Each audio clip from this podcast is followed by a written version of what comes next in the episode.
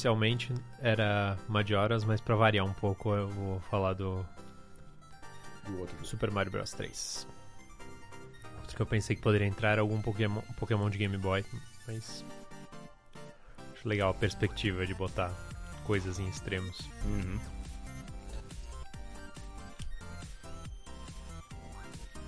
E aí, Tchau. tudo, tudo bem com vocês? Ah, tudo bem. Cansado, mas tudo bem. Eu tô de boa, tô de férias ainda. Ah, tá de férias? Até quando? Eu volto pra redação dia 5 de fevereiro, Cinco. quarta-feira. Você começou, tipo, dia 5 de janeiro? Não. Quando? Eu, eu fiz um combo, eu juntei o recesso de fim de ano com férias. Co- Combo. Combo. Combo Breaker! Porque o recesso ia. Deixa eu ver até que dia que ele, que ele E até dia 6. ia até dia 6. É, minhas férias oficialmente começaram no dia 6. Tecnicamente. É.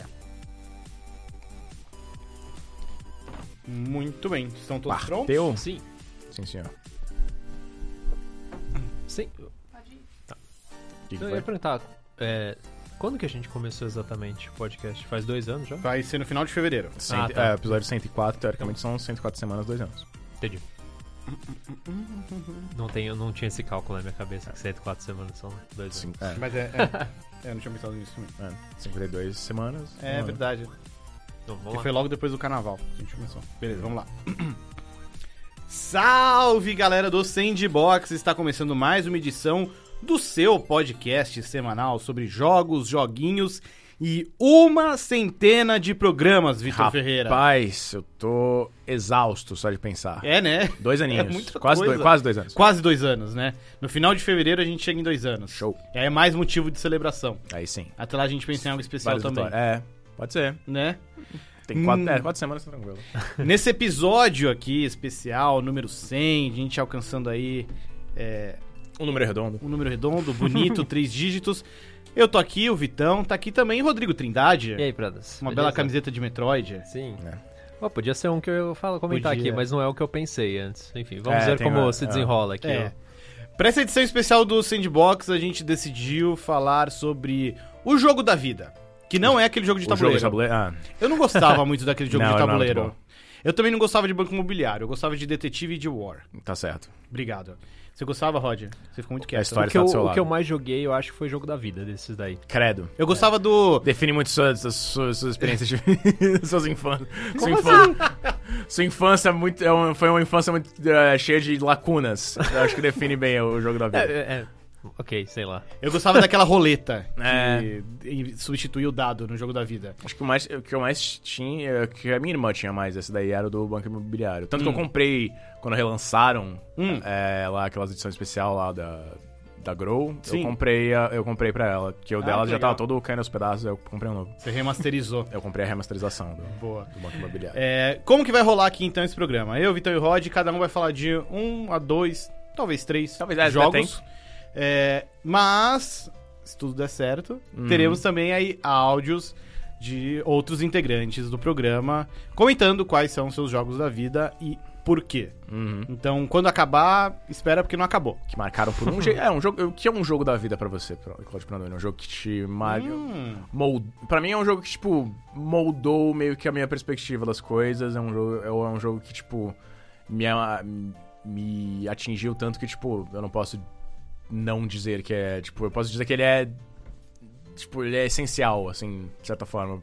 Concordo. Acho que essencial é uma palavra bacana pra definir o que é um jogo da vida. Uhum. E acho que ainda trazendo pra um aspecto mais emocional, acho que você falou de ah, um jogo que moldou nossos gostos, Uhum. mas pra mim, principalmente, acho que eu vou falar de jogos que me impactaram de uma tal maneira que me fizeram abrir os olhos pra outros gêneros, pra Uhum. outros jogos e, e outras maneiras de encarar os jogos de videogame. Sim. E pra você, Rodrigo Trindade? É, eu tava até pensando aqui nessa breve discussão entre vocês, eu vim aqui no busão pensando, pô, meus jogos favoritos, né? Mas jogo da vida eu acho que tem esse negócio de ser marcante, né? Daqui pra em diante mudou alguma coisa, né? Sim. E eu acho que é- essa é a pegada, assim, é que um jogo que tem um significado desses pra você, Sim. que pode ser o que te introduziu alguma coisa, ou que te mudou, te levou a alguma coisa nova, apesar de você ter tanta experiência antes, Então, eu pelo menos vou procurar misturar essas duas coisas aqui no, no que eu vou Muito falar. Uhum. Não sei vocês, mas. Como vocês querem começar? Ah, antes de falar da, das nossos recadinhos, né? Recadinhos, É. vamos lá.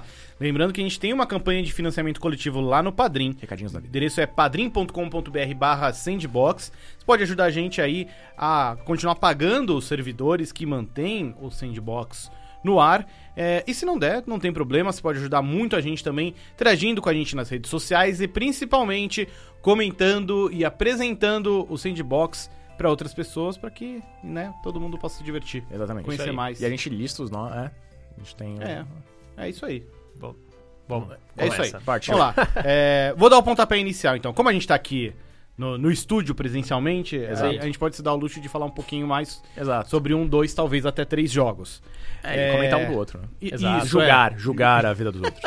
Importantíssimo. Jogar as É, escolhas. Eu separei dois jogos que são dos anos 90. Vou por ordem 90s Kid. cronológica. é, e falar justamente de Chrono Trigger, Uhum. que é um RPG que é baita clássico do Super Nintendo. É, é um jogo que é, tem a equipe que é considerado o Dream Team da época, Sim. né? Michael Sim. Jordan e o Magic Johnson. Larry Bird. E Larry Bird se juntaram pra desenvolver um jogo. quem diria, né? Né? Oh, mas tinha um jogo do Michael Jordan na época, lembra? Tinha. Michael Jordan Chaos in Windy City. Não, esse é o. É, esse é o Barclay. Não, não, isso era do Michael era Jordan. do Michael Jordan? É. Eu acho que quase todos eles tiveram algum É, jogo, né? Shaq Fu, Shaq Fu Shaq também Fu. teve. Eu Acho que teve um jogo do Larry Bird também. acho que sim. Esse do, do Michael Jordan ele era um jogo de aventura plataforma. Hum. Ele tinha uma bola de basquete de gelo. Mas enfim, tô, tô fazendo uma side quest aqui. Hum. Chrono Trigger é, foi um jogo que foi feito pelas equipes do Final Fantasy e de Dragon Quest na época. E É pré-Square Enix junto, É, né? é, É. é da Squaresoft. ainda né? é Squaresoft. E. Cara, foi um jogo que na época eu joguei muito, eu alugava ele na locadora, eu não, nunca tive o cartucho de Super Super Nintendo. Anos depois eu comprei o cartucho de DS, Uhum. eu joguei ele no Play 1 depois, com o CD piratinha. Eu tenho ele hoje em dia no, no celular, no, a versão para Android, que é meio É. mais ou menos, Tristeza. mas é Mas quando você tá com saudade ali. É, é uma maneira prática Cê- de matar a é- saudade é, do Você jogo. vê o aplicativo e fala, ué, que poderia ter sido. a versão de PC eu acho que eu não tenho. Pare- Parece que hoje em dia ela tá ok. É, aparentemente deram, Né? deram uns tapinhas, senão é porque era, era basicamente a versão mobile, só que eles colocaram no PC e era uma desgraça. Era zoadíssimo. Ah, acho que deu, zoadíssimo, um- deu, umas, deu umas- uns patches ali. Ah. Square. Mas falando sobre o jogo em si, o porquê eu coloco ele como um dos meus jogos da vida, é, primeiro que acho que foi o jogo que realmente me abriu os olhos pra RPG. Especialmente RPGs japoneses, que é um dos gêneros que eu mais, mais curto, assim, que mais gosto de, de jogar e de me envolver e fico de olho nos próximos lançamentos. É, eu acho a história muito legal, eu já tenho um ponto fraco por histórias de viagem no tempo. Uhum. Se tem viagem no tempo, pode ser filme, série, livro, jogo, já tem o meu interesse. Hum. E eu acho que Chrono Trigger faz isso de uma maneira tão legal, É tão envolvente, tão abrangente, porque ele cria aquele microcosmo em que você vai explorar tudo. Você vai desde a pré-história até o futuro. Até o fim do né? tempo. Até o fim do tempo. É. E eu acho muito legal como é uma história de fim do mundo, mas que, que continua. Aham. Você presencia o fim do mundo, você, vê o que acontece é, depois. Tem um mundo pós-apocalíptico lá. né? Tem um mundo pós-apocalíptico. E a graça da quest principal é você impedir que, Uhum. que isso aconteça, né? Mas eu acho que o jogo também traz coisas legais de. Você explora muito os personagens de cada época. Sua equipe é formada por personagens de todas as épocas. Uhum. E isso traz perspectivas diferentes. E uma parada que eu acho muito legal é você ver as suas ações tendo consequências. É. Sabe, muito das quests principais e algumas das melhores sidequests do jogo envolvem você ir, sei lá, pra era medieval, fazer alguma coisa que vai mudar no presente. Ou você ir lá pra pré-história, fazer algo que só lá no futuro vai dar resultado porque se passaram centenas de milhares de anos. Mas pra você foi tipo um minuto. E- exato, é. E. E é interessante que é um jogo que é precursor de várias coisas que vêm depois. Uhum. E você pensando bem assim, é um dos jogos que melhor fez isso na história, assim. É um jogo lá do meio dos anos 90, E te- um dos primeiros a se arriscar a fazer isso, né? E funciona muito bem. E eu acho que tem uma pegada que ele. O sistema de combate dele é muito legal porque É. ele utiliza a, a ligação dos personagens, né? Sim. Tipo, eles usam. Tipo, você pode ter ataques triplos, ata- ataques duplos, É. pode desbloquear essas, é, esses golpes. Essas colaborações, né? Exatamente. Ah, e, e mesmo o início das batalhas, não, não era que nem um Final Fantasy que Confrontos É, aleatórios, é, né? confronto aleatório, ia pra tela preta, voltava com a tela de batalhinha. Não, era no mapa mesmo ali, os personagens se alinhavam e começava uma batalha Sim. meio por turno ali, em tempo É, e, tipo, real. e o posicionamento era, importava, né? Sim. Era, É. era, tipo, é um sistema surpreendentemente é, complexo. Eu acho que é um jogo que ele tem um equilíbrio, assim, ele saiu num momento muito bom em que tanto as equipes de Final Fantasy quanto de Dragon Quest já tinham passado por um processo de amadurecimento impressionante. Final Fantasy tinha acabado. Foi. Esse é o jogo que saiu entre Final Fantasy 6 e 7, É, né? sim. Ele tá ali justamente no limiar dessa grande transformação que Final Fantasy passou. E Dragon Quest, então, acho que trouxe um, um carisma que Final Fantasy trazia de uma maneira diferente. Final Fantasy acho que sempre trouxe temas um pouco mais sérios. É. Enquanto o Dragon Quest era uma coisa mais, mais O aventureira. palhaço era um escroto no, no mundo de Final Fantasy. Pois é. Palhaço, palhaço miserável. É. E o a equipe do Dragon Quest, ao trazer o Akira Toriyama pro barco e aliar isso com a excelência técnica da equipe do Final Fantasy, acho que deu vida ali a um negócio que, que é especial, que acho que é muito representativo do tanto que o gênero tinha evoluído até aquele momento, e como o Rod falou, que depois foi pre- precursor de muitas outras inovações dentro do gênero e não é à toa que até hoje é um jogo que é lembrado com muito carinho, que tem pessoas É, que sonham e com que- sequência. E que envelheceu bem. Eu joguei ele Também muito acho. depois. Tipo, eu joguei, terminei ele, sei lá, uns dois anos atrás. Uhum. É, e eu joguei a versão de DS, né? E, cara, sim, tudo bem, tem melhorias e tal, mas é essencialmente o mesmo jogo. É. E pra mim, tipo, tudo que eles. Tudo que está lá é, é meio, é bem feito, tipo, não, e não. Você pode dar pra alguém que nunca ouviu falar e ele provavelmente vai curtir. É legal. Provavelmente vai curtir. É, porque é uma, tipo, ela mistura tantas, tantas coisas, tipo, tem aspectos tecnológicos, tem fantasia, Hum. tem. E um negócio muito maneiro também é que eles foram a distância, tipo, puxaram ainda mais e fizeram vários finais alternativos, né? Sim. Sim. Tem, tipo, se você não encontrar certo personagem, tem esse final. Tem, tem finais de. Ah, cara, tem vários finais piada, tem vários finais zoeiras. Eram quantos? É 21? Agora Não, lembro. Não, eram chega 13, tanto. eu acho. Acho que são 13 e a versão do DS tem mais um. É, acho É. que é isso. Que, é, tem uma. ver- A versão do DS tem um final a mais. Tem um final, é, tem um que, que é meio que uma conexão Chrono Cross, não é? Sim, sim. É, então. Enfim, a versão do DS acho que ainda é a melhor versão pra jogar hoje em dia, apesar de não ser tão acessível, mas o PC e as versões pra celular Não, quebram é, um galho. Sim, e é, eu acho que é, é justo porque, tipo, ele realmente impactou muita. Eu acho que ele é um jogo que impactou muita gente da nossa faixa de Hum, idade. Porque ele era muito mais é, complexo do que a gente pensava, tipo, a gente esperava, né? É um jogo. Tudo bem, tinha, tinha. O Final Fantasy VI, ele não era. Final Fantasy III, né? Não era, é, não era tão popular, eu diria, na, da mesma época. E o Chrono Trigger, ele é, foi uma con- confluência de coisas que, que realmente entende-se o impacto que ele É, teve. eu acho que é- essa época do Super Nintendo é, é- é bem um momento onde os jogos, assim, eles têm um visual que até hoje é atrativo, né? Não é um negócio que envelheceu em geral. E mecanicamente ou em sistemas são jogos muito bons. Então você pensa no Final Fantasy VI, o, o mesmo Super Mario World, A Link to the Past, Super Metroid. São jogos que até hoje são muito bons. E o Chrono Trigger entra aí, porque ele Com tem certeza. sistemas muito bons, eles já eram modernos pra época. O design do Akira Toriyama é muito bom, tem personagens muito variados e eu acho que até o, o enredo, o roteiro do jogo Sim. também é muito bem trabalhado, porque os personagens também são muito diferentes, né? Cada um tem seu background, tem, Uhum, eles são muito diferentes visualmente, né? Tem um robô do futuro, tem um vampiro, tem mas, um sapo. mas eles entram no template do Akira Toriyama, né? É, Porque- Akira Toriyama Generator. É, exatamente, porque a Arali é a. É a, A Luca, É, a Luca é a Arali, o Goku é o. o Crono, o Crono, a Bulma é, é a, É a Marley. o a, a Lancha. Cara, a menina pré-histórica. Ai Eu acho que, eu acho que acaba variando um pouquinho mais do que, sei lá, eu tô jogando... É. Meu, até o Frog, eu- se você ver a cutscene final, o Frog na verdade é o Vegeta, cara. É verdade, é verdade. Mas aí é na personalidade, no, no visual. Não, não, não, tipo, no, no visual, no visual mesmo. Tipo, a versão humana do Frog, Ah, sim. ele é, ele é o Vegeta, É. cara. É que Não, tanto que- que... ele é o contrário, do, do- o Frog é todo honrado e... Sim, é verdade. E, e- e gente boa, o Vegeta é um babaca. É que acho que nessa época, estamos falando de jogo de 95, ainda acho que não tinha sido explorado tanto, né? o visual É. do Akira Toriyama. É. É, Não tinha 15 Gokus ainda, É. né? É. Que, que é o caso do Dragon Ball Fighters hoje em dia, né? Que tem 15 Tem, literalmente. É, pode- daqui a pouco você vai fazer um time só de Goku. Só de contra. Não, já dá pra fazer um time só de Goku. É, Daqui a dois pouco times você... de Gokus, Isso, é. Mas vamos lá, Rod, sua vez agora. Que, que jogo você quer destacar aí? Bom, eu vou começar na linha do tempo lá atrás também, é, que pra mim, é, acho que é o, prim- é o jogo meio que me introduziu a videogames e me fez apaixonar com videogames, é, foi Super Mario Bros 3, que eu não tive contato na época do Nintendinho, eu tive no Super Mario All Stars do Super Nintendo.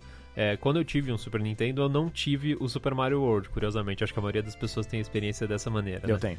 É, então, e, e para mim, o, o Super Mario All Stars era meu playground. O favorito de todos era o Super Mario 3. Por quê? Tinha um mapinha, tinha mundos diferentes, As roupinhas. tinha as roupinhas, tinha o apitinho que você conseguia pular de um mundo pro outro.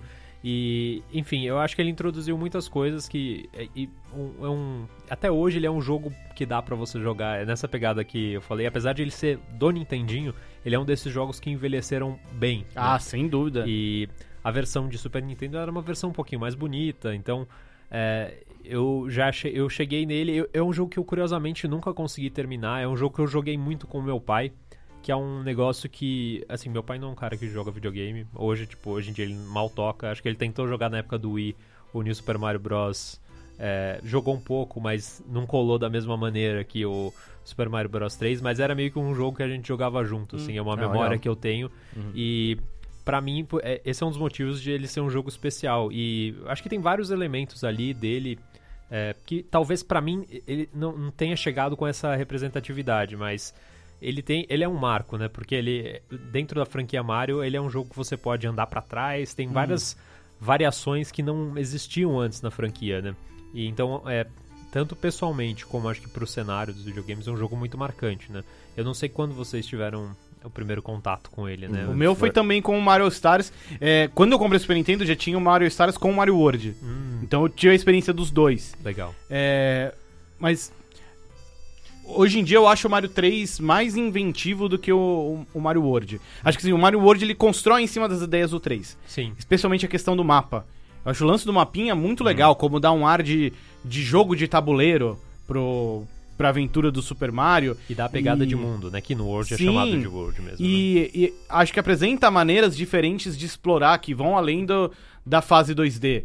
Né? No Mario Bros 3 você tem muitos itens que interagem com o próprio mapinha. Você tem o martelo pra quebrar pedra. Sim, tem o sapo, tem o. É, tem as roupinhas. Tanuki. Então dá esse ar de estratégia também de, pô, pra essa, essa fase tá muito difícil. Vou usar esse item aqui pra me dar uma ajuda. É, e eu lembro de vários momentos marcantes, assim, criança jogando videogame, eu lembro de morrer de medo daquele solzinho. Nossa! Ah, o solzinho vermelho.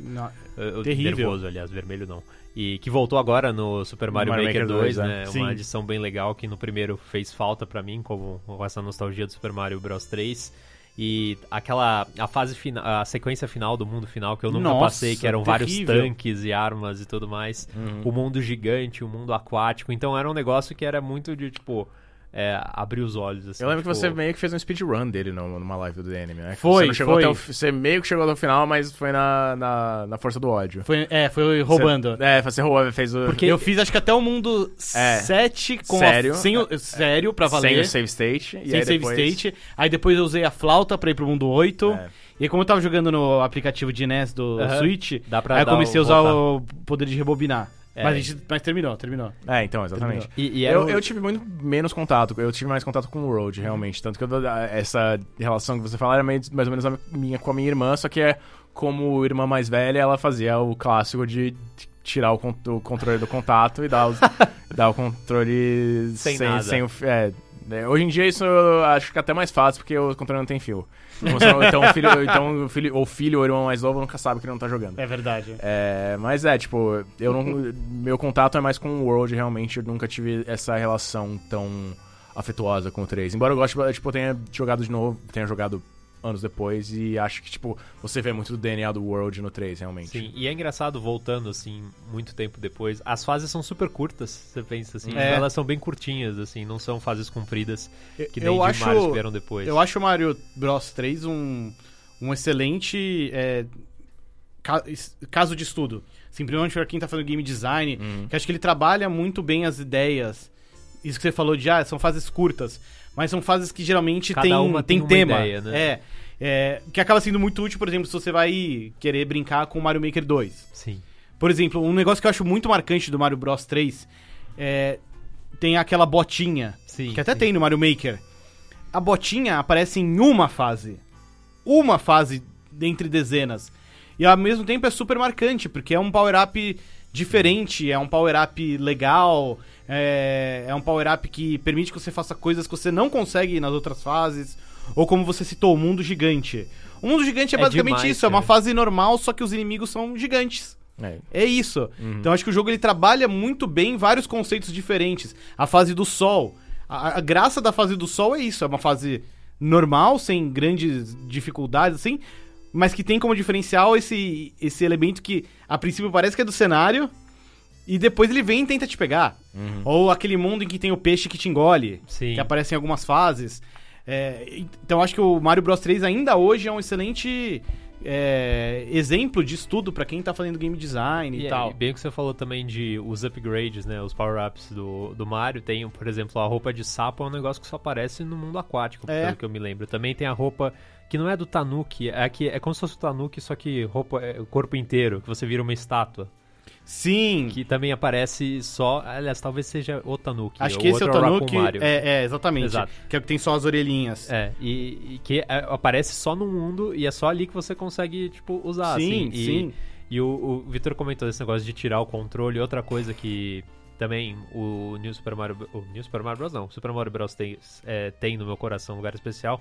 É porque ele permitia um modo multiplayer que eu ia revezando com meu pai. Então, um Uhum. jogava com o Luigi e o outro jogava com o Mario. Meu pai gostava mais do Luigi, então... Olha aí, Eu era já, o Mario, tinha- né? já era. um- É. já- o ano do Luigi já era dos anos 90 pra ele, cara. É isso aí, no, metade dos anos 90. Então, Uhum. é, enfim, esse essa lógica de jogo da vida, eu acho que é bem representativo pra mim o Super Mario Bros 3. Uhum. Vez do Victor. Vitão, só vez. Minha vez. ah, mantendo a linha dos anos 90 aí, o primeiro jogo que eu vou citar aqui, eu acho que foi o primeiro jogo que me é, prendeu, de certa forma, foi o Legends of Zelda Ocarina of Time. É, eu jogava videogame há muito tempo já, tinha, eh, sei lá, tinha um Mega Drive, primeiro tinha jogado o Super Nintendo da minha irmã, que tinha Super Mario World, é, vários jogos, aquele jogo do Mickey, não o, não o Castle. O que tinha o Donald. E não o que era meio que Mickey pelo tempo, tipo que ele você visitava Steamboat Willie e tal. Ah, e o Mickey Mania. Mickey Mania, é, tinha isso, que é do era do David Jeff, não era? Eu acho que sim. É, É. Esse jogo ele era muito bonito. Ele era. Eu tinha ele no Super Ele Nintendo. era muito bonito. Aí ela tinha isso, tinha Aladdin, tinha Rei Leão, aquelas fases perturbadoras, fases traumatizantes. É, eu tinha o Mega Drive, joguei Mortal Kombat, tinha Mortal Kombat com 5 anos de idade, sei lá, 6 anos de idade. É, era um dos jogos que eu mais gostava de ir na casa dos meus primos jogar. Exato. Meu- meus pais não gostavam Mas, disso, tipo, mas... é, e, é, Acho que era o único de Mega Drive que eu tinha. Aí eu. Aí eu ganhei um Nintendo 64. É, tinha o Super Mario 64, que eu gostava também bastante. Mas também, é. Sei lá, não, não tinha. Tinha um preço tão grande nesse nível. E, tipo, depois eu vi essa. Acho que eu comecei a ler pela Nintendo World, por revistas e tal, sobre o Zelda. E, cara, quando eu. Eu nunca tive, eu acho que o cartucho. Eu só, eu só tive ele cartucho anos, anos, anos depois. Era a mesma vibe do, do Prandas com o Chrono Trigger, era tudo alugado. Mas sempre que eu alugava, era. Cara, era um. Aquele mundo era tão interessante, tinha tantas coisas é, diferentes e. E, o, e era tão. Ele parecia tão expansivo. Hoje em dia ele é minúsculo, você Sim, pensa, mas é tipo, engraçado. Hyrule Field naquela época, cara, parecia Skyrim. Era muito, tipo, você visitar os lugares, você, tipo, andar de um ponto até outro do mapa completamente diferente, você tem que enfrentar os inimigos no caminho e a- a- o ciclo de dia e noite. Era- os lobos à é, noite. assim. apareciam os, os zumbis, né? Os Sim. Stalfos, eu acho que era. Sim. É, É, Kid que- Stalfos. Quando criança é lobo e quando é adulto é muda, se não me engano. Agora, Vira esqueleto? Eu acho que. É, é. Então, acho que esqueleto era na infância, pelo que eu lembro. faz É, tanto tempo. é então, A última vez que eu joguei foi no 3DS, então não É, nem então. faz tanto tempo é, assim. e. Assim. É, tinha muita coisa que eu não entendia, né? Que, tipo, Inglês. Inglês, é, inglês. tipo, você você meio que vai pela, pela vibe. Tipo, toda, todos os os discursos do Caipora Gaibora era insuportável, cara. Ele É tá, rápido. né? é, se apertar o botão de terminar que eu não, não sei o que você tá falando, irmão. Vamos partir aí, coruja. E. Mas, tipo, toda, toda as, as sequências, todas as explorações, os, os dungeons, eu nunca tinha visto nada do tipo. É, eu sei que muito do Ocarina of Time, em retrospecto, tem no A Link to the Past, mas eu nunca joguei A Link to the Past, cara. Eu tinha. Nunca tinha jogado, no caso. Eu joguei anos depois. Mas tava lá, cara, e tava em 3D e era super imersivo e tinha tantos mistérios e tinha, tipo, eu pegava vários detonados. Eu, tipo, eu lembro que ter um, nam- namorado da minha irmã, tipo, ele imprimiu um detonado gigante, aí a gente, a gente terminou junto. Que legal. É, isso eu acho que eu já tinha comprado um, um cartucho, mas eu passei os primeiros anos eram basicamente eu não tinha não tinha nada. Eu ficava alugando. Cara, é, ele realmente ele me apresentou por um conceito de um jogo maior, um tipo de jogo maior, né, que, que não tinha, que eu não tinha visto na época, que eu só tinha se limitado a ah, jogos de fases, é, tipo 2D, corre de um lado pro outro, e é isso aí. Ou então um Super Mario 64, que era diferente nesse sentido, mas também era um negócio, uma, uma sequência de fases. O, o, o Zelda não era, ele era uma coisa Era um mais. mundinho, né? É, Sim. exato. E eu acho muito legal como o Zelda, ele. Ele, ele já impressiona logo de cara. Uhum. Assim, primeiro que os, os gráficos pra época já eram bonitos, a jogabilidade, né? Todo o lance lá do Z-Targeting. Sim, Que, super mano, até inovador. hoje, É, até tipo, hoje. É, uma, é, uma é uma- uma- um alicerce do, Jogo do em combate 3D, né? interdimensional. É, e beleza. A- a- isso já é bem legal no começo. Aí vem a dungeon lá dentro da árvore. Aí o jogo te leva pra Hyrule Field. Você fala, mano, é tudo isso aqui. É. E quando você acha que explorou quase tudo, aí o jogo meio- praticamente duplica aquilo, porque aí você vê tudo aquilo no futuro. É, E aí, enfim, viagem no tempo. exato. Então, gosto muito. E eu acho legal como o, o jogo, ele... Ele tem... Ele tem um ritmo muito inteligente, É. muito gostoso. E você vai... a- tudo vai crescendo, inclusive o protagonista. Exato. E ele ganha mais habilidades quando ele fica adulto. Então, te permite explorar aquilo de outras maneiras. Uhum. Tem e... armas que você tem acesso só como adulto, assim como tem É, armas que você é. pode- só pode usar como criança. Você pode usar um Estilingue. estilingue, se você não pode usar o estilingue como adulto, né? É. E, e eu acho legal também como, quando você é adulto, você vê as consequências das suas ações e principalmente das suas falhas, né? É, e tipo, e dos seus relacionamentos. Tipo, você vê, sei lá, a Ruto mais velha. É. Você vê o. Tem o twist do Shake, que é legal Sim. também. Eu, eu, pelo menos não vi chegando. Eu lembro, eu lembro até hoje, quando eu tava jogando, É. e tipo, me... que? O Shake Que é a da Zelda? É, não, cara. Mano, aquilo foi Olha. muito, muito legal. Sim, e eu acho que. E essa ideia. e Eles brincam com a mecânica da viagem do tempo, né? Depois, isso- isso é bem depois. Tipo, é Uhum. lá, hum, sei lá, no, no quinto ou sexto dungeon mesmo. O quê? Que... O que eles, tipo, de você pode voltar colocando a espada. no- Ah, sim. É, É. que é, você, depois dos três primeiros dungeons, vira adulto, né? É. E eu acho que é no, é no Spirit Temple que você precisa voltar a ser Sim. criança pra conseguir fazer as Que coisas. você, é, você tem que ter um Uhum. negócio de. De tipo, desse negócio do Chrono Trigger, de um- uma coisa impactar a outra, de você causar um impacto. É, Tipo, acho que envolvia a Impa, principalmente, né? É, no, É. E, eu acho que também. Agora eu não lembro se no Shadow Temple tinha alguma coisa disso. Que No pra, Shadow ser- Temple, pra você Spirit acessar Temple- o, aquele poço dentro de Uhum. Cacarico, eu acho que também tinha alguma coisa de criança. Eu não lembro exatamente É, agora. então. Acho que sim. E tinha o. Todo o aspecto de. Nesses tempos, tipo, tem. Cada templo tem uma coisa muito marcante. Tipo, tem as mãos no Templo da- das Sombras, tem o. a- o espelho na, no Templo do, do, do Deserto, cara. Que você rebate É, a luz, né? Rebate, a- é, rebate a luz, tem o. A, sei lá, tem meio que um- uma proto-luta contra o Ganon, né? Contra o Ganondorf na, Sim, na, na floresta, floresta. Que, tipo, você tem que fazer. É meio que as mesmas coisas que você faz depois e ele tem um cavalo. É. É, é cara, é. E ele é, é muito bem pensado. Como o Rod falou, tem o negócio da. Do começo que você acha que vai numa direção, aí quando você completa o seu objetivo na. No. Como criança, você vê que você tava fazendo o que o, o Ganondorf queria que ele você fizesse. Tipo, ele tá, você tá entrou, entrou na armadilha dele. O que é até um twist em cima do próprio Link to the Past, que tem um, um ritmo parecido. Uhum, Link to the Past você começa juntando os três pingentes é.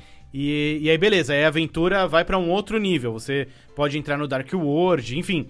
Mas tá tudo dando certo. aham. No Ocarina, tipo, você fez o que tinha que fazer e Deu errado. mesmo assim deu errado porque Uhum. você é criança. Você É. não, não tem o que é necessário pra vencer o vilão, né? É. É, eu, E, e a- toda a sequência final é muito legal, cara. Sim, Nossa, é De você subir no castelo, fazer o ping-pong com, com Ganondorf, a, a batalha final com, com o Ganon, né? Uhum. Depois que tudo, tudo cai.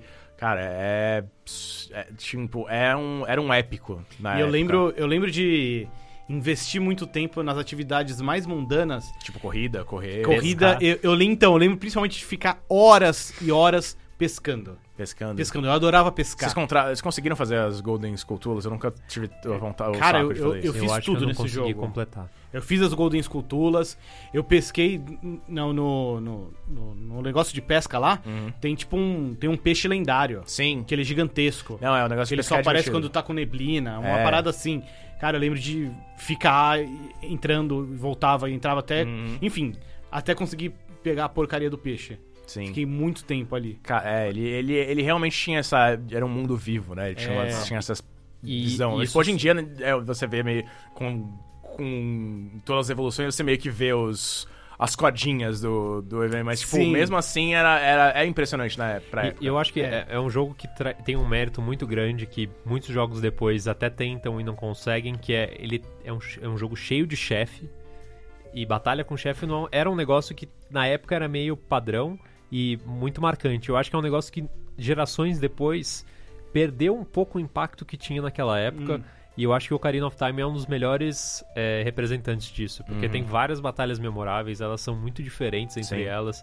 Elas têm aquele. E, e acho que introduziu um pouco pro 3D, né? Eu acho que no 2D já tinha, né? No A Link to the Past. Mas aquela lógica de Zelda, de você usa o item daquele Ah, templo pra sim. batalha, Aham. que se desgasta um pouco com o tempo, com a Não, é, repetição. tipo, eles, eles. Mas eles Usam usaram esse bem, template por décadas, cara. É, É. impressionante ter durado com o tempo que durou. E assim, é um tempo. é, Só durou porque era efetivo também, Sim. né? Não, Porque- é, tipo, E é- funciona muito bem, né? Você pensa, o. Phantom Ganon tem o, o trick dele ali, você usar o arco e flecha pra Sim. conseguir acertar ele dentro do quadro. Ou mesmo a Kumi a Kotak, você precisar usar a flecha de fogo, a flecha de gelo. Uhum. Ou mesmo a flecha é, de luz na, contra o Ganon no final também. Uhum. É, enfim, todos os, todos os twists que tem no jogo, assim, nesse sentido, são muito bons. E é um negócio que eu penso em jogos recentes. é, as batalhas contra chefe, em geral, não são tão memoráveis. Eu não sei se é a cabeça de criança e coisa de fantasia, Hum. mas é, é um jogo que executa isso muito bem. E fez com que Batalha de Chefe, pra mim, fosse uma coisa que eu sempre fico ansioso pra enche- é, chegar ali no momento, nos jogos que eu jogo. Eu não sei pra vocês. Uhum. É, acho que. Sim, eu não. Realmente, lutas de chefes dos- nos últimos anos eu não lembro de tantas memoráveis quanto. Mas talvez sejam os jogos que. eu- É, se bem que tem todo mundo de Dark Souls, É, eu Sekiro. ia falar isso. É. Eu- Esse é o- esses são os meio que os, os herdeiros. E eu acho que é muito isso, né? São jogos que é, é, é, pegam muito de Zelda, assim. Quando eu joguei o Demon Souls, eu falei, caramba, isso daqui pra mim é a evolução do Zelda lá atrás, sabe? Sim, sim. É, do ano passado mesmo, o Sekiro, o próprio Control, né? É. Tem chefes bem marcantes. Vocês falaram do Z-Targeting. Mesmo. É um negócio que surgiu lá no Ocarina of Time e tá no Sekiro, tá no Dark Tá, Souls, tá é, no Bloodborne. sim. É o, que, é o que o Vitão falou, é um alicerce da- do combate tridimensional. Uhum. E até hoje a gente não viu é, grandes mudanças né, em relação a É, isso. Você pode aperfeiçoar, você pode É, controle- acumular coisas em cima, mas a base é, o me é a Tem mesma. controle de dois analógicos, a câmera é um pouco melhor, mas Sim. o Z-Targeting tá ali, é- É. a base ainda é aquela. E é legal como o jogo é pensado com aquilo em mente, né? Então os cenários, as situações Uhum. se adaptam. É muito raro você ter uma situação em que, putz, aqui a mira não tá legal, eu tô meio perdida. Sim. Né? O- Geralmente o Z-Targeting funciona bem porque o jogo foi pensado ao redor daquilo, né? Fazer uma arena É. meio circular, alguma É. coisa assim. Acho que o único jogo nessa era que chegou perto pra mim nesse sentido era o GoldenEye. Eram os dois, eram meio que os dois que me, que me marcaram nesse sentido. É, o GoldenEye, por sua conta, tinha, tinha toda a questão das missões e tal, era bem mais complexo. Sim. Mas primeiro veio, pra mim, veio o, Ocarina. O Ocarina. Time. Eu joguei antes. Pegando o gancho do Ocarina, que é de 98, Grande ano. vamos fazer aqui uma segunda rodada. Sim. É, depois a gente joga a palavra pros nossos colegas. E sem. E agora chega de nintendismo, por enquanto. Uma pausa de Acho que Nintendo. sim, acho que sim. Você. É, de 98 tem um outro jogo que ma- me marcou muito. E até hoje volta e me, me pego pensando nele, que é o primeiro Metal Gear Solid. Uhum. É um jogo que pra mim, assim, só, só entrou no meu radar porque eu vi algum preview gigantesco na Gamers. Então é culpa do Fabão. É. É, e eu lembro que eu comprei o Piratinha do- japonês, não entendi nada. Eu travei na parte em que você tinha que falar com a Meryl, porque eu não entendia Porque, é, que o jogo tava me pedindo isso. Não tinha na Cobre Pirata. Não tinha, não tinha. E só meses depois, quando saiu a versão ocidental, aí beleza, eu consegui entender melhor o que tava acontecendo. Mas eu acho o Metal Gear Solid, assim, ao lado do, do Ocarina of Time e do Half-Life, eu acho muito curioso como são três jogos da mesma época Definitivos. de- que revolucionaram, assim, que deram uma guinada na, no mundo dos games, assim. É, é impressionante como deixou de ser só sobre a jogabilidade, mas virou também a jogabilidade a serviço da narrativa. E eu acho que o Metal Gear Solid faz isso de maneiras tão surpreendentes, mesmo pros padrões atuais, e com, com tanta qualidade. é, E eu acho muito legal também como o Metal Gear ele usa como pano de fundo o mundo real. Sim. Pra mim é muito marcante, assim, no final, quando você termina o jogo, passa os créditos, não sei o que lá, é, rola um disclaimer do tipo, ah, existem tantas tantas mil ogivas nucleares É no um jogo. mundo. É, tipo, toda a pegada do jogo é, é uma pegada muito antinuclear e Isso. tal. Tanto que tem a. Na, a No- Romanenko, que ela, tipo, ela só existe pra falar mal de. Ogivas de, de, de, de, da- de armas nucleares. Tipo, você Que nem é precisa falar com ela. armas, é, tipo, você nem precisa falar com ela, tipo, ela no jogo em si, como um todo. Ela aparece algumas vezes na. na a primeira narrativa. vez que eu terminei, eu não falei com ela. É, exato. Eu então, não tipo, sabia que ele existia. ela só existe pra, tipo, explicar as armas e, e tipo, Falar criticar... to- é, não, criticar... Não, falar das armas que você usa e criticar as armas nucleares, ter toda essa mensagem. Tipo, ela tá lá pra isso. E, enfim, pra mim também foi meio que o cartão de visitas pro Hideo Kojima. Eu nunca tinha jogado nada dele. Eu mal sabia que ele existia. Eu acho Ninguém que, é, sabia. tipo, era- era- ele era essencialmente desconhecido no ocidente. Snatcher, acho que não tinha saído. Não. Poli- Ou saiu... Acho que Snatcher saiu tipo pro saiu, Sega CD. É, exato. Saiu, tipo, É. mas pra ninguém... E só no Japão, né? Ou Não, saiu- saiu Não, não, no Ocidente. no também? Mas tipo, Policenauts não saiu. É isso, é, é- tipo, Metal Gear, não o saiu, primeiro verdade. Metal Gear tinha pra NES, mas ele era meio que um jogo X, né? Não- Sim. Nem tinha participação do Kojima, aquele prim... o, o me- os, os Metal Gear do Nintendinho. É, tipo, era uma adaptação do MSX, que era o, o Metal Gear do Kojima. O mesmo. de verdade, né? Uhum. E pra mim tem momentos, assim, muito fodas, muito marcantes, que é a batalha contra o Psycho Mantis, que Sim. tem o lance de você, dele ler o seu memory card, Fui jogar de você mudar o controle. anos depois no Twin Snakes e, tipo, Uhum. é um negócio que... Eu acho que não tem, acho que não teve nenhuma batalha igual, assim. É um negócio muito assim. maluco. Acho que ainda hoje é uma experiência muito diferente. A luta contra o helicóptero, que assim, Sim. é você enfrentando um fucking helicóptero. Depois, a própria luta contra o o Metal Gear Rex no final. Uhum. As lutas contra o Ninja. Acho que o jogo ele tem tantas situações marcantes e, e abraçando tudo isso tem uma jogabilidade muito versátil Uhum. né? O tanto de itens diferentes que você pode usar. É, aquela parte mais pro final, em que você tem um cartão que. é, tem uma parte Você que você tem- tem que é. usar três cartões diferentes. Só que ele é o mesmo cartão. É o mesmo cartão. Hum. Só que aí você tem que usar ele normal, você tem que usar ele aquecido e tem que usar ele congelado. Hum. E isso envolve você Atravessar- interagir pelo cenário, né? É, tipo, andar por ter, ter áreas diferentes do Isso. mapa. E, tipo, você tem que. Se você, acho que a área de, de- do frio é logo antes da área de calor. Então você tem que sair correndo com a É. área de calor pra não. pro, Pra pro conseguir, cartão né? não aquecer. É. Então acho que é um jogo que tem muito, muitos pontos positivos. Uhum. que pra época que ele saiu era muito à frente, muito diferente de qualquer coisa que eu É, tipo. já tivesse visto jogado. É, ele- O- o- acho que, desculpa, Vitor, mas falar. o, o que eu ouço muito é que ele é, o- falando em jogo precursor, né, o Pranas tá trazendo jogos precursores em várias coisas, ele é um jogo precursor em é, cenas cinematográficas, né, que tem toda aquela veia é, de um cara que gosta de cinema do Kojima ali nas Hum. animações, ah, sim, né. sim. Sim. É. Que- E, mano, e o jogo inteiro é. Tem vozes, né? O que Sim. eleva, assim. É um outro patamar. Tipo, estamos falando de 98. Um ano antes a gente tava jogando Final Fantasy VII. É, tipo, os. Acho que a maior parte do, do- da memória era do, do os áudios. Os né? áudios. É. Então, pra mim é um jogo. É o meu favorito da série, o Hum. primeiro Metal Gear Solid. Acho todos muito bons. Acho o Phantom Pain o, o, o esquisito da turma. É, incompleto, né? É, O Phantom Pain é disparado que joga melhor. É, ele é, o Sim, melhor- é a melhor sim. jogabilidade, mas acho que o conjunto é o Ele é- acaba é sendo meio esquisito. perdendo.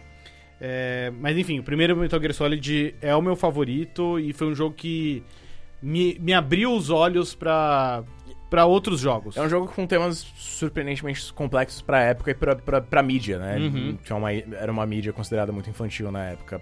É, falar sobre a questão de, tipo, trauma de guerra, os- do- envolvendo o Snake e tal. É, e, o, e o Grey Fox, que, tipo, é, ele virou, ele foi, ele foi transformado em uma arma de guerra, Sim, né? sim. Tipo, tem toda essa questão dele, que, tipo...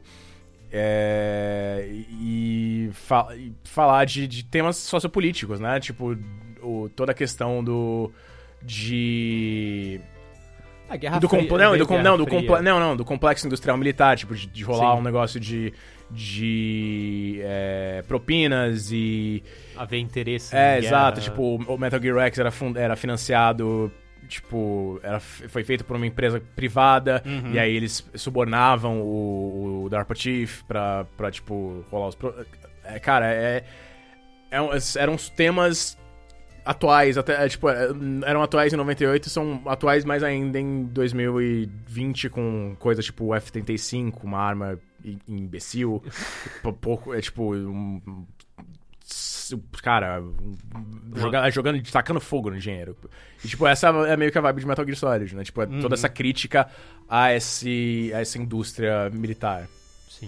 Vamos lá, Rod, sua segunda rodada, então. Bom, eu peguei o jogo lá do passado e vou trazer agora pra quase presente, né? Que é. Esse eu, eu acho que é o jogo que eu considero o meu favorito, mas também acho que pelo impacto que ele causou na época, que é o The Legend of Zelda Breath of the Wild. É. Zeldeiros! Zeldeiras. Nintendista, É, eu, safado. eu pensei em, um- em algum momento eu pensei em fazer Majora's Mask e Breath of the Wild, mas eu falei, pô, vai ser chato. Muito né? Zelda. E eu acho que é. até foi melhor. O Super Mario Bros 3 é mais representativo nesse Hum. sentido de jogo da vida, mas é, Breath of the Wild pra mim é, é um jogo que é, é um divisor, justamente acho que por ter crescido junto com a franquia Zelda, como minha Uhum. franquia favorita e tudo mais. E tudo que ele representou no sentido de evolução e perspectiva de coisas novas que podem surgir, diferença para o passado, mas ao mesmo tempo é, mantendo algumas tradições de história, personagens, mundo. É, eu acho que é um jogo que é, eu não sei como foi para os desenvolvedores fazerem, mas para fazer aquilo fazer sentido do jeito que é, do, Uhum. de você ter a liberdade que você tem, da ordem que você quiser, uma jogabilidade que é super agradável, que tem uma lógica, é um mundo que faz sentido, né? Por exemplo, você tá carregando um metal e chove, o seu metal atrai eletricidade, então é você que vai tomar o raio. Uhum. É, coisas como tá chovendo, fica escorregadio a pedra, você não vai conseguir subir Uhum. naquela parede. Então, são coisas que às vezes, às vezes são meio chatas, mas eu acho que todo o mundo faz um sentido que é, eu não eu acho que não teve nenhum jogo que fazia sentido desse, desse jeito, assim, de a- da, fi- sistemas da- a física de sistema, sistemas de física, assim, Hum. é, de uma maneira como esse Zelda, né? E toda a sensação de liberdade, de você.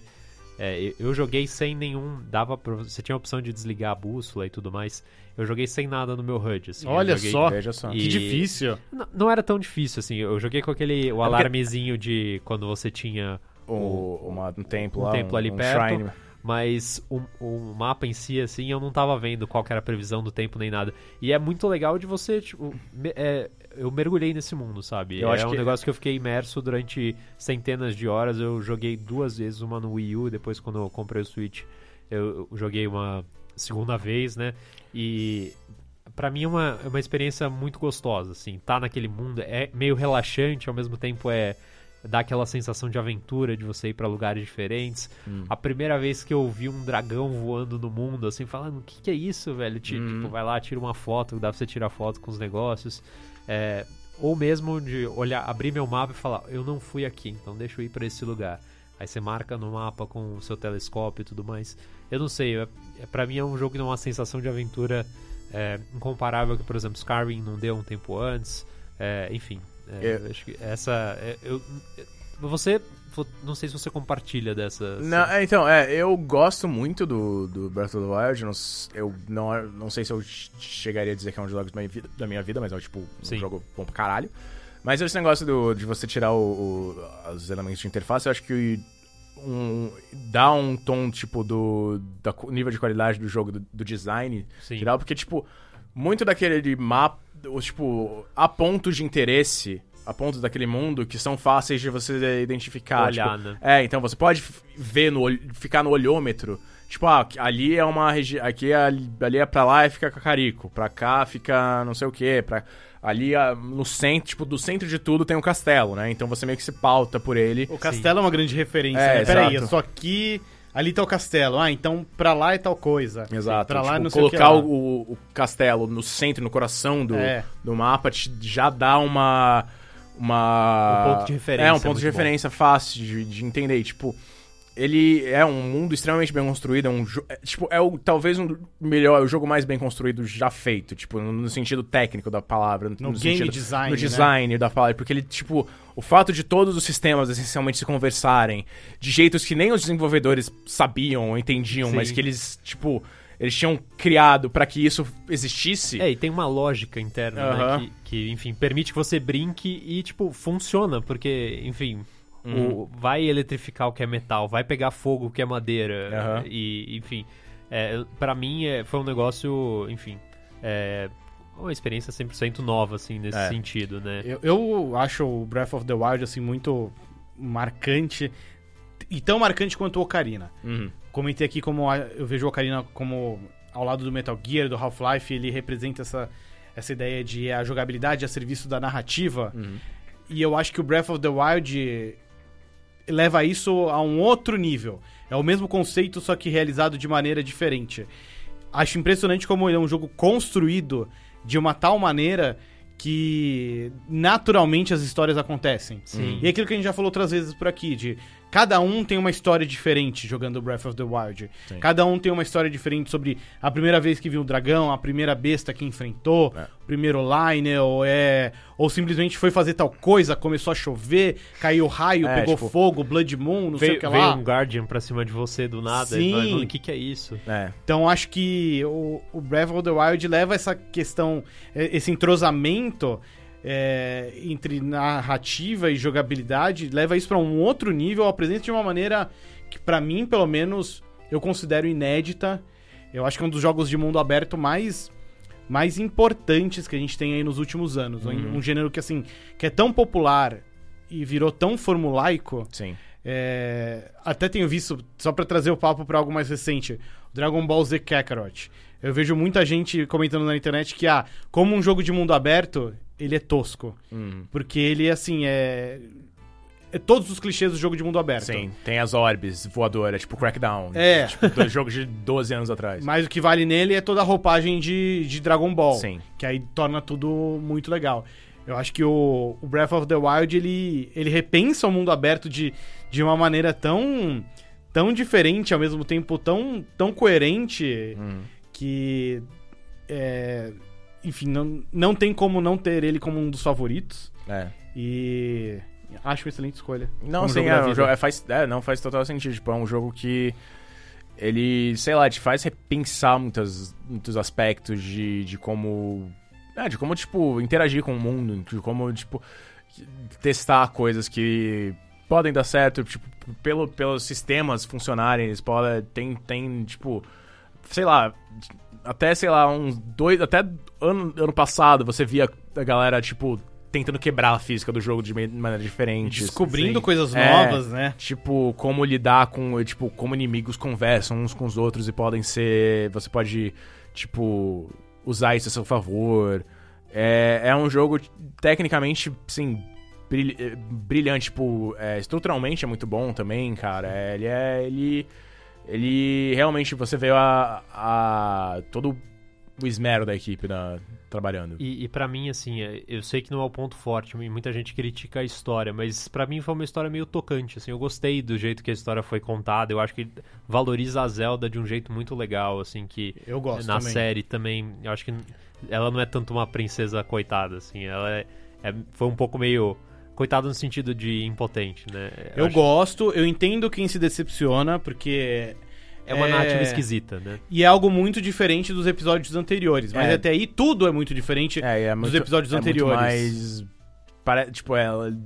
é muito mais, não diria limitado, mas é tipo um pedaço muito menor do jogo, eu diria de certa forma, tipo, é, no sentido de, sei lá, é, é, sei lá, ele tipo, ele não tem, não tem tanta ênfase quanto você acha. Ele- Então, você não vê a história se desenvolvendo. Exato. A, Porque a a história... história- do Breath of the Wild é a É- sua jornada. Exato. E a história, a história que eles contam por cutscene é um negócio que já aconteceu, né? Já aconteceu. Você tá ali só pra colocar o ponto final na história. Uhum. Mas você pode demorar o tempo que você quiser Exato. pra colocar esse, esse ponto final.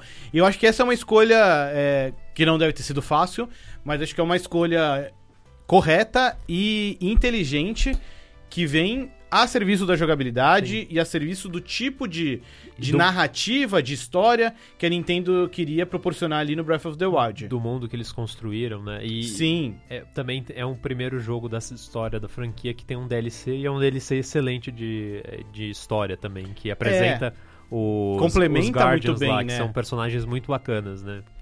E tanto que eu acho que assim, o- a sequência do Breath of the Wild, eu acho que ela vai ter um- uma narrativa mais tradicional. É, o- é, é o que parece. Eu acho Só que vai trailer. ser, pra todos os efeitos, vai ser um Zelda mais tradicional, Hum. só que agora dentro do- da roupagem de Breath of the Wild. Sim. É, E meu, meu desejo é que tenha uma Zelda ainda mais importante e, por que não, você controle a Zelda. Jogador. é, é, eu acho que completamente. ela vai ter, vai estar bem mais participativa. É. Eu acho que o primeiro trailer é muito representativo disso na medida em que eles estão literalmente lado a lado. Uhum. Eles estão É explorando uma aventura juntos. junta. É, é, Eu acho que vai ser bem interessante ver esse, essa sequência de Breath of the Wild, porque acho que por um lado a Nintendo tem que trazer de volta muito do que fez o jogo original um sucesso, mas ao mesmo tempo tem que trazer elementos que surpreendam. Sim. Mas enfim, isso é um papo pra um outro dia. Hum. Vitão, qual que é a sua segunda rodada? Segunda rodada. Eu pensei também em um, um- trazer pra um jogo mais recente, que nesse caso seria o Disco Elysium pra mim, mas acho que a gente pode dedicar isso num episódio futuro. Ah, então eu vou tentar. eu Acho que vou falar do jogo que eu provavelmente mais joguei na, na minha vida, que não é um MMO, não é nada multiplayer, eu nunca fui um cara de multiplayer. É, pra mim foi. É, mas acho que foi uma experiência que me. que me. sei lá. impactava, de- que me, sei lá, me dava vontade de voltar a jogar, que era o Mass Effect 2, Hum. que faz 10 anos, inclusive, em 2020. Olha só. É, faz. É, quando a gente tá gravando aqui em final de janeiro, faz. Daqui a alguns dias faz 10 anos. E assim, não diria que é um jogo tão revolucionário quanto os que a gente citou. É, ele é muito mais. Tipo, ele puxa muito mais pra um, pros elementos de ação, né? O- Eu, eu já era um fã da BioWare naquela. Quando eu joguei pela primeira vez, já era fã de Mass Effect, eu gostava. Tipo. O, eu joguei tanto Mass Effect 1 que o. ah, quando meu Xbox 360 pifou, que do Three Red Lights, eu tava jogando Mass Effect 1. É, e eu gostei tanto de Mass Effect 2 que quando o meu segundo Xbox 360 pifou, Hum. Era com era com o Xbox, era o Mass Effect 2, que eu estava, sei lá, na terceira, terceira, terceira campanha que eu tava jogando. 2.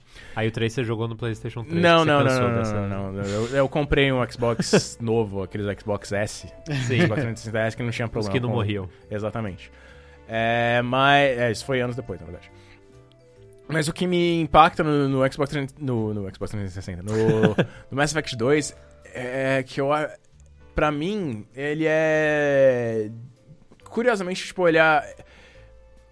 Ele é tão separado da, da, da franquia, do resto da franquia, de certa forma, porque, tipo, ele é o capítulo no meio, ele tem uma história que não necessariamente se encaixa tanto com a, a franquia principal, tem vários momentos em que ela se, se desenvolve, mas a pegada principal do Mass Effect 2 é você é, recon- construir uma equipe e ir pra uma missão suicida que você não sabe quem, quem vai voltar quando ela, quando ela terminar. Tipo, o foco é todo nesses personagens, o foco é todo nesse mundo, na verdade, de certa forma. Você tem a chance de explorar as diferentes regiões desse, desse universo que a BioWare criou, que eles já tinham apresentado várias partes do, do Mass Effect, mas ainda tava muito no template recente dos jogos da BioWare, que era tipo, era, era basicamente KOTOR, era o Knights of the Old Republic, só que numa roupagem sem Star Wars. E o Mass Effect 2 não, ele tipo, você visitava lugares diferentes, você conhecia personagens que tinham suas próprias visões e perspectivas e, e você interagia com eles e você formava esses laços, você podia é, ganhar a lealdade deles fazendo missões específicas é, e essas e tipo davam poderes especiais, davam mais chances de eles sobreviverem ao, ao- fim da, da missão suicida. É, e todas as, assim, as pessoas comparam o primeiro Mass Effect muito com Star Trek pelo aspecto de exploração e tal, mas o. Eu, até falei isso num vídeo do DNM sobre isso. O Mass Effect 2, ele para mim é uma, é uma temporada de série de TV, de certa forma. Ele. Tipo, ele apresenta esses personagens. Cada episódio, cada missão grande é meio que um episódio, apresentando Sim. esse personagem. E as missões de lealdade são outros. Tipo, apresentam outros aspectos. Tipo, tem uma, a missão do, do, de lealdade do Jacob, que é um dos personagens que te acompanham que é so, num planeta. É, tipo, é o, o pai dele cai, era capitão de uma nave que caiu é, num planeta. E eles não conseguiram se comunicar com o resto do mundo, com, com as pessoas, tem, o beacon lá, o, o, sinal não, não chegava para lugar nenhum. E aí eles tiveram que começar a racionar é, comida porque a comida porque a fauna e a flora local deixavam as pessoas loucas. Tipo, tipo debilitavam as pessoas, elas ficavam meio. Eh, com uma cabeça meio infantil. E aí esse cara meio que virou, tipo, se voltou contra todo mundo, virou o rei desse lugar. E tipo, eu falei, cara, isso é um episódio de Star Trek total. Tipo, é um uhum. lugar. É, é, você. É uma coisa meio nova geração de Space Nine. Você veria o Cisco eh, vendo umas paradas.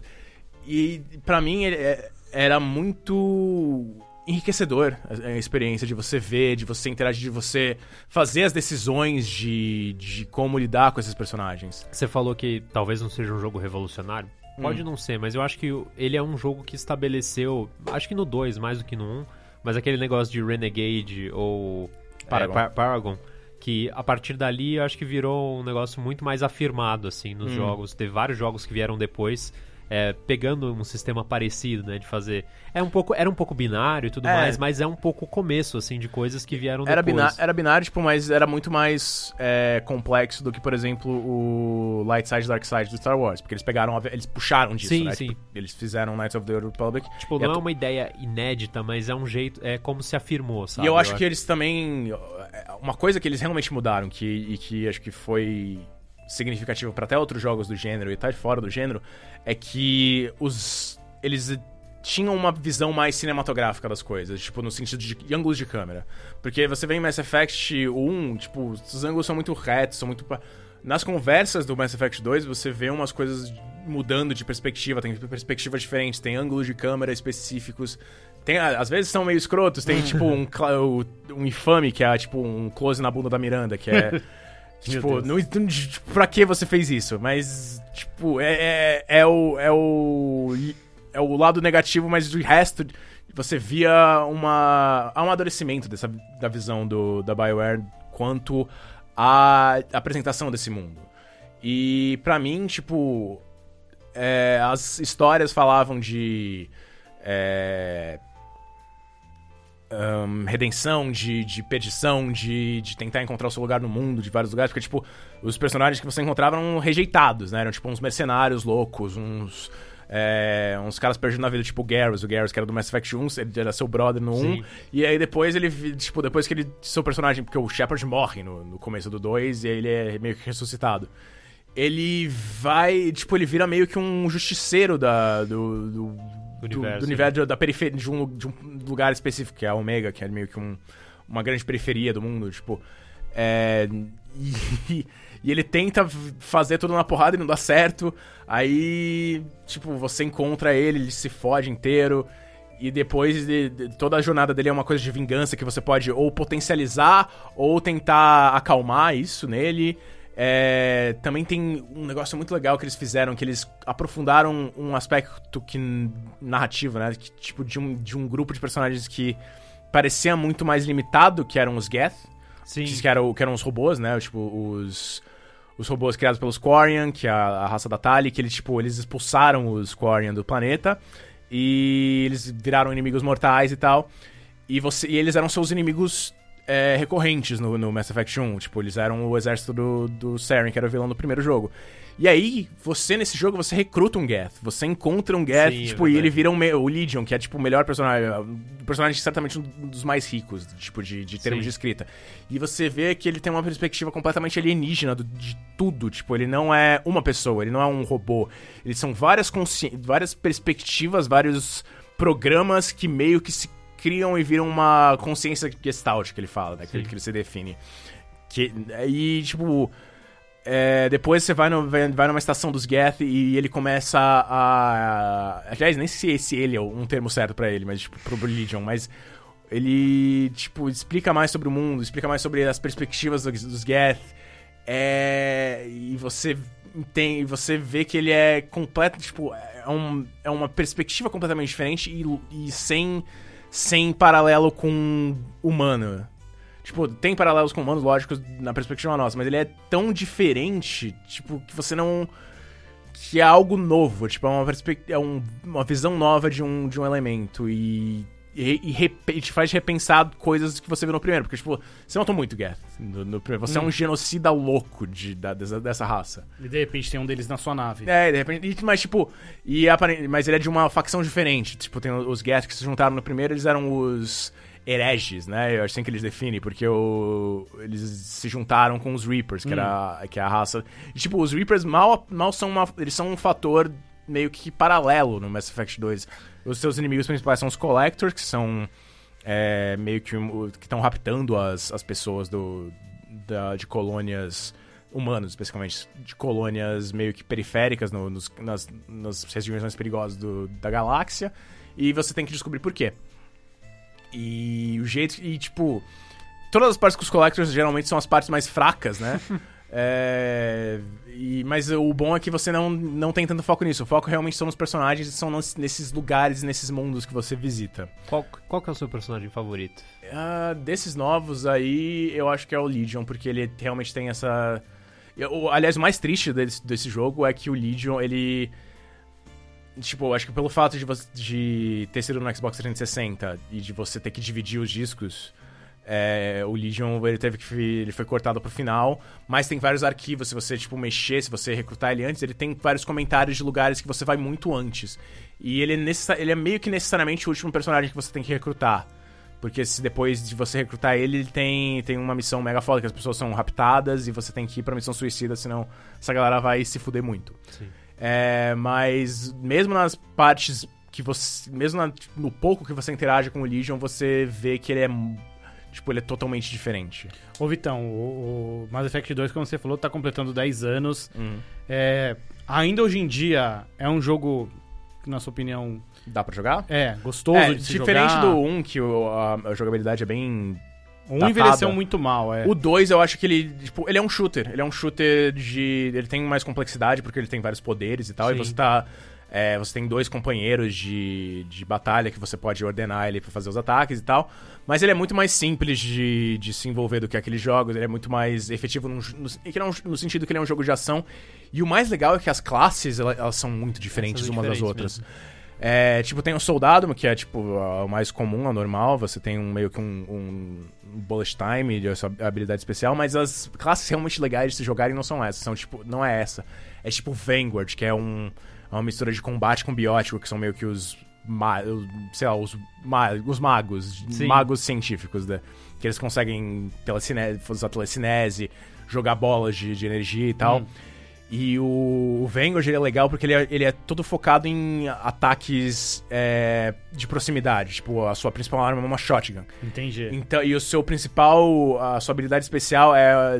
é é o Warp, eu acho que. Não, não, não é o Warp. É. Mas é tipo um. Como funciona? É, ele, ele, tipo, ele é, você vira um canhão, basicamente. Você vira uma bala Sim. de canhão. Tipo, você. Você compensa, tipo, o seu. Usa o seu força biótica pra, tipo, se lançar contra um grupo de inimigos. Entendi. E aí, tipo, se eles não morrerem, você dá um tiro de shotgun. E se você. E dá, dá porrada, tem uma flowchart muito boa, que é tipo, usa esse golpe. Se eles morreu, shotgun. Não morreu, dá um golpe de. dá uma porrada. É. Morreu, Aí vira no outro, faz, faz assim mesmo, segue essa mesma coisa. e é, cara, e é um. É um. É super intuitivo, é super. É, é impactante, dá, um, dá uma sensação boa quando você, é. tipo é, é uma, você é uma bola de boliche batendo nos, nos inimigos. E dá para jogar só o 2 e ignorar o 1 um e o 3, imagina. É, dá, mas você acha que você perde algumas coisas. O 2, ele tem esse negócio. É, quando ele lançou pro PlayStation 3, ele lançou com uma. Uma história de. Uma cara. HQ, uma HQ que dava suas escolhas principais, tipo, do que você podia. Das principais escolhas do Mass Effect 1. né? É, tipo. É, se o Rex sobrevivia ou não, se você salvava o conselho ou não. Hum. E aí ele.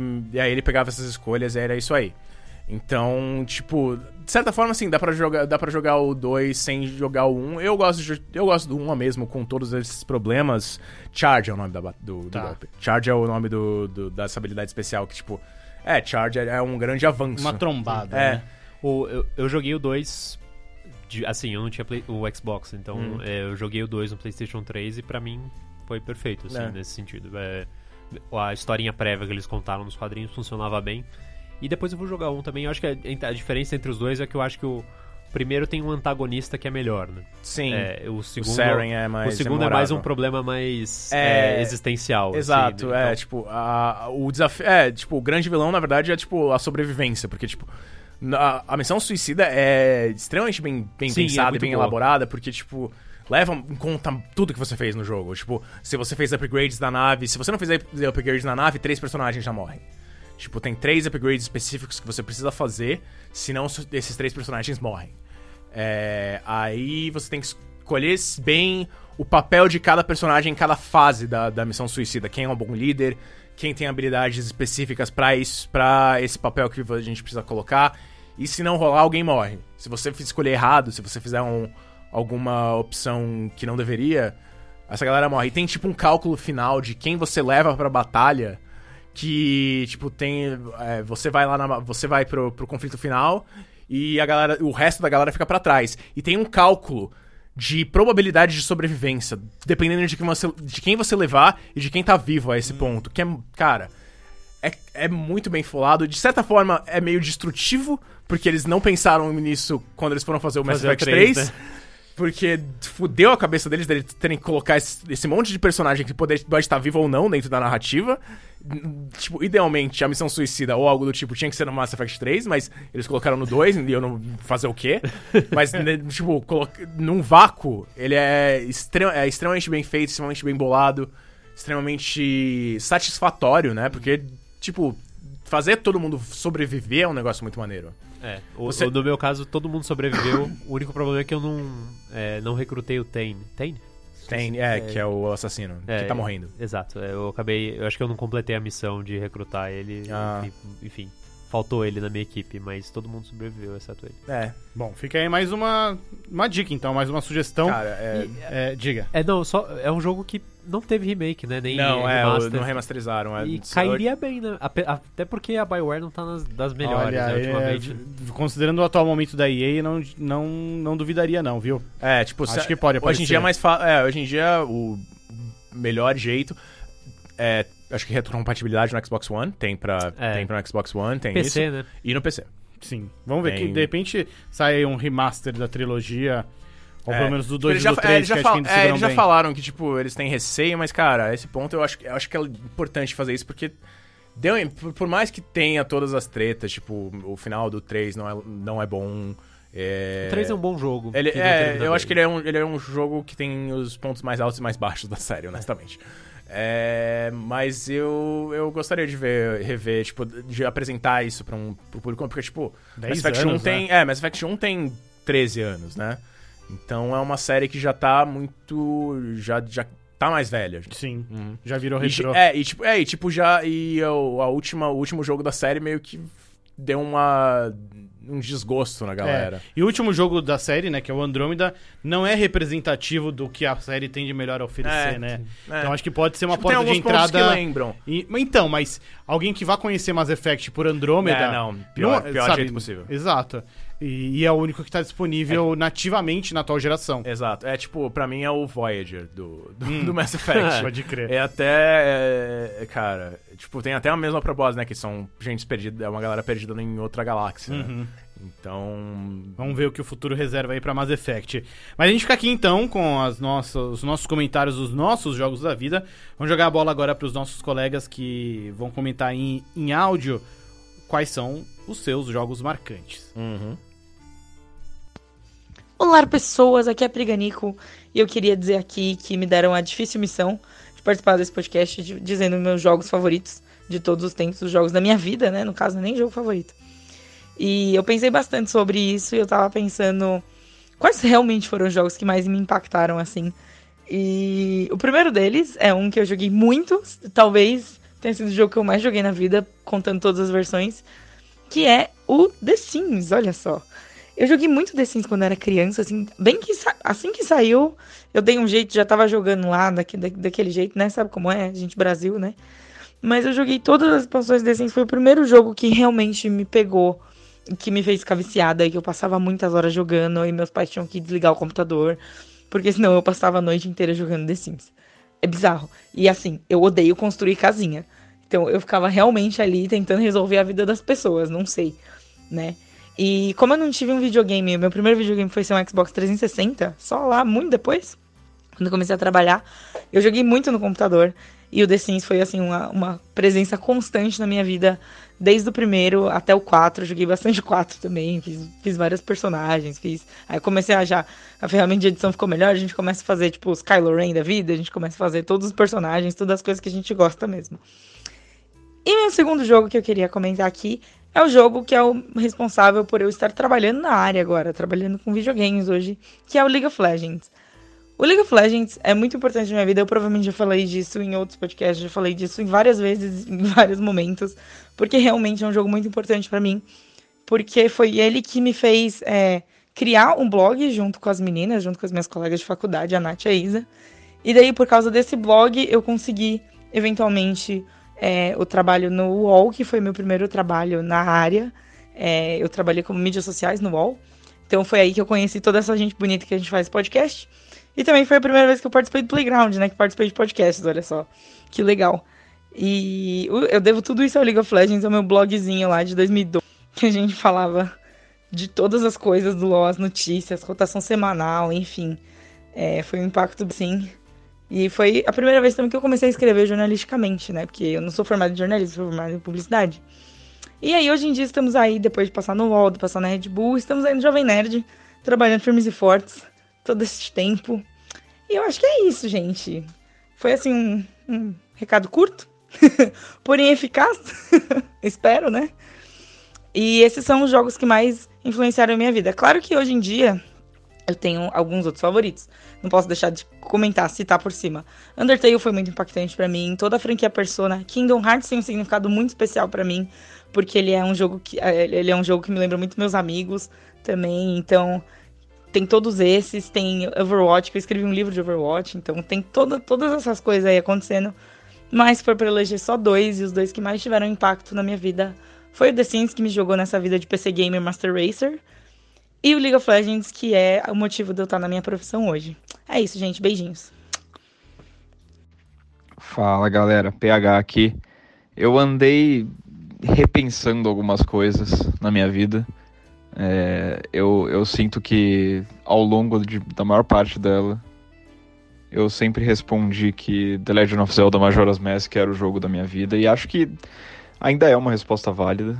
Ainda, ainda poderia ser essa a resposta que eu daria aqui, mas hoje, especificamente, acho que depois de um, um tempinho de reflexão aqui, de rejogar alguns outros jogos que eu amo muito, eu, eu vou mudar a minha resposta e dizer que o jogo da minha vida é Pokémon Silver. É, próximo, lançado mais ou menos na, na mesma época ali, é, que eu considero ali 98, 99, 2000, aqueles anos formativos para mim como um jogador de videogame. É, e eu sinto que o Pokémon Silver foi um jogo que. Enquanto que o Zelda ele me mostrou o que poderia ser feito em termos narrativos é, nos videogames, eu acho que o Pokémon Silver foi o jogo que me ensinou que os videogames poderiam ir além, não só na questão narrativa, mas atrelando mecânicas a uma narrativa emergente, de certa forma. Eu sempre que falo bem do Pokémon Silver, é, eu procuro ir por esse lado mais de mostrar como esse era o primeiro jogo da série que tratava o mundo de Pokémon como um personagem, né? Porque a galera vai falar, ah, putz, eu gosto muito do ho gosto muito do Lug, acho o rival muito legal, mas o que eu acho que é mais marcante no Pokémon Silver é a maneira como tudo no ambiente tem um propósito. E isso para um jogo de Game Boy é um negócio incrivelmente surpreendente e ambicioso, né? É, os exemplos que eu gosto sempre de citar é como você pode ensinar cabeçada para um Pokémon e dar cabeçada numa árvore para derrubar um Pokémon, sei lá, inseto, um Heracross que está no topo da árvore pendurado ali, é, a maneira como para você aprender o, o, ataque cut, o HM cut, você tem que resgatar um Farfetch na fazenda, na, na floresta, que ele corta as coisas, e aí você vai dar o cut numa árvore, na verdade não é uma árvore, é um Sudowoodo, que é um Pokémon que se finge de árvore, então você, quando você encontra ele, ele parece uma árvore no cenário. Então, assim, tudo, todas as limitações do Game Boy, gráficas, em termos de elementos, são reaproveitadas com o foco narrativo e misturando mecânicas de jogo. Tudo isso acontece numa aventura minúscula que, a um primeiro olhar, é só uma expansão do Pokémon Blue, Red Blue, né? E quem joga e olha mais a fundo ali vê que não é só isso. E assim, todas aquelas coisas, né? Eu sou, sei lá, eu, eu amo Pokémon de paixão. É uma coisa que acho que faz parte da minha identidade a essa altura. E Pokémon Gold Silver também introduziu alguns dos meus monstrinhos favoritos. Ampharos até hoje, meu Pokémon favorito, nunca, acho que nunca vai ser superado. Intro, expandiu o universo dos monstrinhos com coisas como Pokémon Shine, é, como breeding, né? Como você cruzar os Pokémon para ter filhotes tudo mais, Pokémon bebê. Então eu acho que Pokémon Gold Silver, acho que como de certa forma um representante da série Pokémon como um todo, que assim, até os capítulos mais fracos marcaram muito, marcaram época na minha vida. Então acho que como representantes da, da série como um todo, Pokémon Gold Silver, mais especificamente o Silver, que é o que eu joguei, é, eu, eu deixo marcado aqui como o meu o jogo da minha vida. Mas é, menção honrosa para Majora's Mask sempre, né? Eu já, já devo ter falado várias, umas 15 vezes bem de Majora's Mask em edições anteriores do podcast, então se vocês quiserem é, rebobinar a fita aí, vocês vão encontrar esses elogios. Mas por hoje, joguem Pokémon Silver, tem no 3DS. Falou! Beleza, a gente fica por aqui então. Na gravação a gente teve aqui hoje eu, o Vitão. Olá. E o Rod. E aí? É. A... Shepard. Esse é do primeiro jogo. Shepard. Rex. A gente, a gente fica por aqui. A, a gravação de som, óbvio, foi da nossa querida Jéssica. E semana que vem a gente tá de volta. Não deixe de acompanhar a nossa campanha de financiamento coletivo, né? A gente vai fazer um de Wonderful 101. Por quê? Porque é 101 o próximo episódio. Olha, pode ser, hein? o PH não ia se opor. Fica a sugestão aí, boa. É, e é isso aí, que venham mais sandboxes. Tchau. Tchau. Tchau. Obrigado, gente.